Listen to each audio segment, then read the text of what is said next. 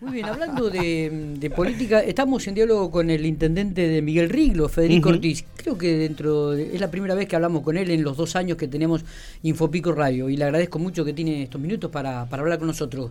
Federico, gracias por atendernos. ¿Cómo va? ¿Qué tal? Buen día. No, gracias a ustedes por llamar. ¿Cómo están? Bueno, muy bien, muy bien. ¿Cómo está Miguel Riglos? Bien, realmente, bueno, eh, creo que no escapa la realidad de, la mayoría de los pueblos del interior, ¿no? De la provincia de La Pampa. Eh, general. Bueno, estamos con una situación ya bastante más normal, digamos, de, lo que nos tocó estos últimos dos años, que realmente ha sido muy duro. Eh, eh, hoy estamos con muchas cosas en marcha, siempre trabajando mucho, el pueblo está muy lindo, eh, siempre despegando, con muchas cosas nuevas, pero bueno, muy preocupado también porque tenemos un, un, flaque, un flagelo que, yo siempre lo, resalto mucho porque lamentablemente muchas de las cuestiones que intentamos hacer este caen en, en bolsillo roto, que es el tema del aumento de precios, ¿no? Realmente, no solo para lo que es una gestión, digamos, en lo que complica, sino fundamentalmente por la situación de, de la mayoría de las personas, este, sobre todo los asalariados, ¿no? Que realmente es tremendo cómo impacta todo el tiempo. ¿Cómo, cómo, ¿Cuántos habitantes tiene la localidad Miguel Riglos en este momento, Férico? ¿Tiene algún número?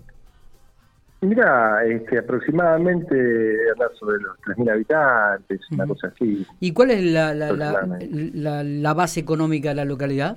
Claro, acá la base económica hay varios emprendimientos, digamos, que, que generalmente no son a, a escalas muy grandes, este, la actividad más fuerte, lógicamente, es todo lo que es lo, agroalimentario, digamos, en términos de, producción agropecuaria, ganadería, este, algunas derivaciones de esos de esos productos. Y bueno, la nuestra es una localidad, digamos, que tiene una posición bastante compleja, que es un gran desafío que nosotros tomamos al inicio este, de esta gestión ya hace unos cuantos años, eh, porque nosotros estamos muy cerquita de Macachín, a, 30 kilómetros al sur, digamos que es un lugar muy desarrollado en términos económicos, fundamentalmente, eh, y muy cerca de Santa Rosa, 70 kilómetros, ¿no? Entonces eso de pronto, eh, desde el punto de vista comercial, es este, impacta muy fuerte y generalmente en forma negativa, digamos, en lugares como como los nuestros. Pero bueno,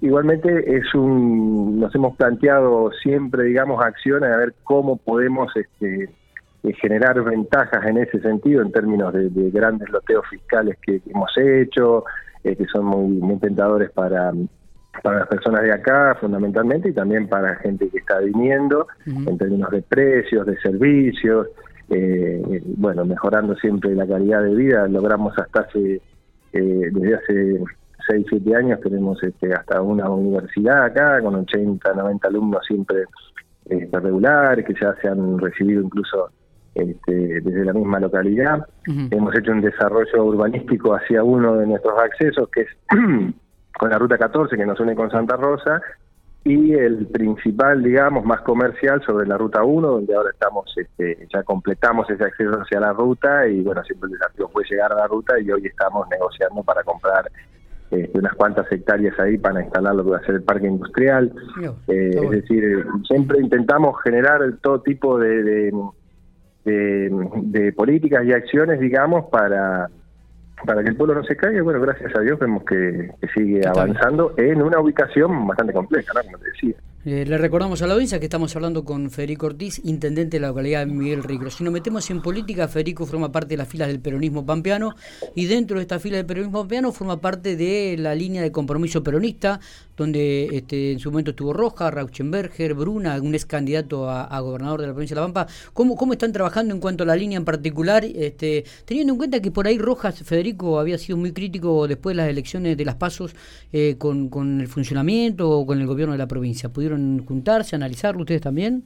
Sí, sí, nosotros siempre, bueno, un poco estamos en contacto este, no solo este, con, quienes pertenecen a la línea de justicialismo, sino en general, ¿no? Con, con, referentes este, y, y, este, y personas de, de todo el justicialismo, ¿no? Y bueno, realmente sí, compartimos una preocupación muy muy fuerte en ese sentido. Este, eh, bastante tiene que ver con esto que hablábamos, ¿no? Este, yo siempre digo que la, política va muy de la mano siempre de la realidad de las personas y de pronto está bien, no, no es nuestra, no tenemos las herramientas nosotros para combatir este, la, la situación de la inflación, el aumento de precios y demás, pero, pero bueno, creo que es un tema que tenemos que remarcarlo. También es cierto que no es una cuestión de este gobierno nacional, también era antes y antes de antes y de mucho tiempo, pero bueno, eh, creo que necesariamente se necesita este, empezar a que se por lo menos que se estabilicen los precios porque eh, realmente si no es muy difícil. Yo creo que al, más allá de las líneas a todo el peronismo pampeano le preocupa fundamentalmente digamos esa esa situación no después bueno siempre en contacto en la línea este, trabajando eh, por ahí, bueno, esto de la pandemia también nos alejó un poco a todos, ¿no? En, ese sentido, con, el, tema de los encuentros y demás. Y ahora un poco empieza a reactivarse en todo, a, pensar de cara al futuro, pero bueno, quienes estamos en este tipo de lugares, sí, sí. Eh, la verdad que a eso realmente le dedicamos muy poco porque eh, son 24 por 7 los horarios y, y a veces queda poco tiempo para eso, ¿no? Eh, Ortiz, ¿cómo le va? Buenos días. Matías Soporto lo saluda. ¿Qué, ¿Qué, visión tiene de esta reaparición, por lo menos en redes sociales y en lo privado, de Carlos Berna? Mira, yo eh, principalmente cuando veo la aparición de Carlos, este, lo primero que me produjo es realmente una satisfacción muy grande. Este, sobre todo en términos de, de salud, ¿no? Eh, a mí eh, Carlos Berna, yo tengo una relación de aprecio personal, digamos, por encima de, lo que pueden ser eventualmente líneas y, todas las cosas que tenemos a veces los peronistas, pero eh, fundamentalmente, sinceramente, me puso muy bien eso. Eh, tengo entendido que está, está bien de salud y bueno, eso este, realmente a mí me hace sentir muy bien porque ya te digo, he compartido con él eh, como intendente ha estado, y Carlos ha sido gobernador, también de senador, y la verdad que siempre tenido una relación de, de, respeto mutuo y de mucho trabajo junto y bueno, es una persona con la que me parece que la mayoría de los peronistas en la línea que esté eh, ha sabido aprender este eh, mucho de él, ¿no? Pero no creo que está fuera de discusión que es el, el hombre más importante que tiene la, la política pampeana en estos días. Y bueno, lógicamente, con sus apariciones, digamos, es como que se empiezan a, acelerar un poco, digamos, los tiempos este eh, políticos, digamos. Pero fundamentalmente lo que me causó eh, es eh, básicamente eso, ¿no? Creo que es un hombre que ha hecho mucho por la provincia, le ha dado mucho, y a todos nosotros, sobre todo la camada más joven, si vos querés, este realmente siempre fue muy importante para nosotros.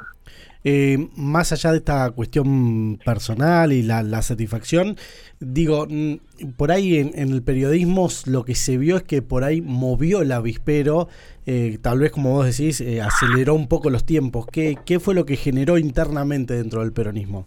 Mira, yo realmente no, no, no sé bien qué puede haber generado, pero bueno, lógicamente, digamos, este, por esto mismo que hablábamos, ¿no? Quizás un, si yo me saco una foto digo algo, este, no pasa nada raro, a lo mejor puede ocurrir algo aquí en la localidad, pero este, ya una foto de, Carlos Bernas o, sus declaraciones, por supuesto que, que generan este eh, generan expectativas, generan este a lo mejor en algunas preocupaciones, bueno, un poco de todo. Creo que el justicialismo lo que me parece que lo que tiene claro es el diagnóstico de la situación eh, y en función de eso, más allá de los errores que podamos haber cometido y cometemos, este, como siempre, me parece que en eso también siempre hemos sido bastante pragmáticos, ¿no? Y creo que algo que tiene claro, te diría todo el mundo en el peronismo, es que más allá de, de nombres, de cuestiones y, y demás, este, de esto se sale todos juntos o no se sale, ¿no? yo no tengo ninguna duda de eso. Sí, es cierto eso. Eh, Federico, el, el, gobernador de la provincia, Sergio Giglioto, es el candidato natural del PJ en el 2023? Mira, realmente no lo sé. Eh, que no, no ha habido, yo no formo parte del, del partido provincial, este, creo que todavía no han no han tenido este reuniones en ese sentido, probablemente producto también de todas estas situaciones, ¿no? Donde, donde de pronto, la verdad que el tema de la pandemia un poco nos desacomodó a todos, ¿no? En todos sentidos, sobre todo a los peronistas, bueno, cambió desde la manera tradicional que tenemos de, esto de la política, digamos, del contacto personal, de, de, siempre estar al lado, hasta, hasta esta posibilidad de encuentro, donde de pronto eh, quizás hasta cuando la normativa los permitía, este, un poco queda medio desacomodado, me parece, de cara a la sociedad en función de la situación que tenían, ¿no? Yo la verdad que no lo sé, supongo que, que es lo que se van a empezar a, este, se va a empezar a conversar ahora, este, y bueno, ya te digo, creo que el peronismo tendrá que evaluar a ver qué es la mejor opción que, que tiene y decidir en función de eso, ¿no? Claro. Eh, Federico, en, en, lo personal, eh, ¿puede ir por una nueva reelección en la Intendencia Miguel Riglos o las expectativas son otras? No, mira, yo, este, la verdad que estoy, imagínate que entré con 24 años. Esta es la cuarta gestión, hoy tengo 40 años. Este, y bueno, siempre me he puesto a disposición de la gente, la gente del partido, a ver qué le parece lo mejor. Este, pero bueno, creo que naturalmente ya este, son momentos de, cambio para nosotros, ¿no? Este, así que probable, no hemos decidido nada, lo mismo que te digo, que, que veo que ocurre todavía a nivel provincial, nos pasa acá en la localidad, sin ahora se va a empezar a hacer alguna reunión, pero pero supongo que seguramente este, vamos a intentar alguna nueva alternativa, me parece que es lo lógico. ¿no? Eh, Federico, ¿hubiese votado a favor o en contra del acuerdo con el FMI? Mira, primero me tendrían que poner de diputado para eso, de senador. Pero la realidad que yo creo que no, no sé si existe mucho margen para haber hecho algo distinto, ¿no? eh, lamentablemente es un problema que tiene el país hace muchísimo tiempo, que se intensificó muchísimo en los últimos años anteriores y bueno, de alguna forma había que resolverlo y la pregunta es, ¿es bueno? Probablemente que no. La otra pregunta es, si no hubiese estado el acuerdo, eh, ¿cómo serían las cosas? Y probablemente peor, ¿no es cierto? Me parece que es elegir entre entre lo menos malo, no lo bueno, ¿no? Parece que otra alternativa no quedaba. Está. Eh, Federico, le agradecemos mucho estos minutos. Vamos a seguir hablando seguramente. Esta es la primera vez que lo hicimos a través de Infopico Radio, pero ahora que ya hemos entablado una comunicación, nos seguiremos encontrando a través del aire este, en otras oportunidades. Le agradezco mucho estos minutos que ha tenido eh, y su sinceridad. muchas gracias a ustedes. Un placer. Eh. Un saludo muy grande a toda la gente de Pico. Muchas gracias.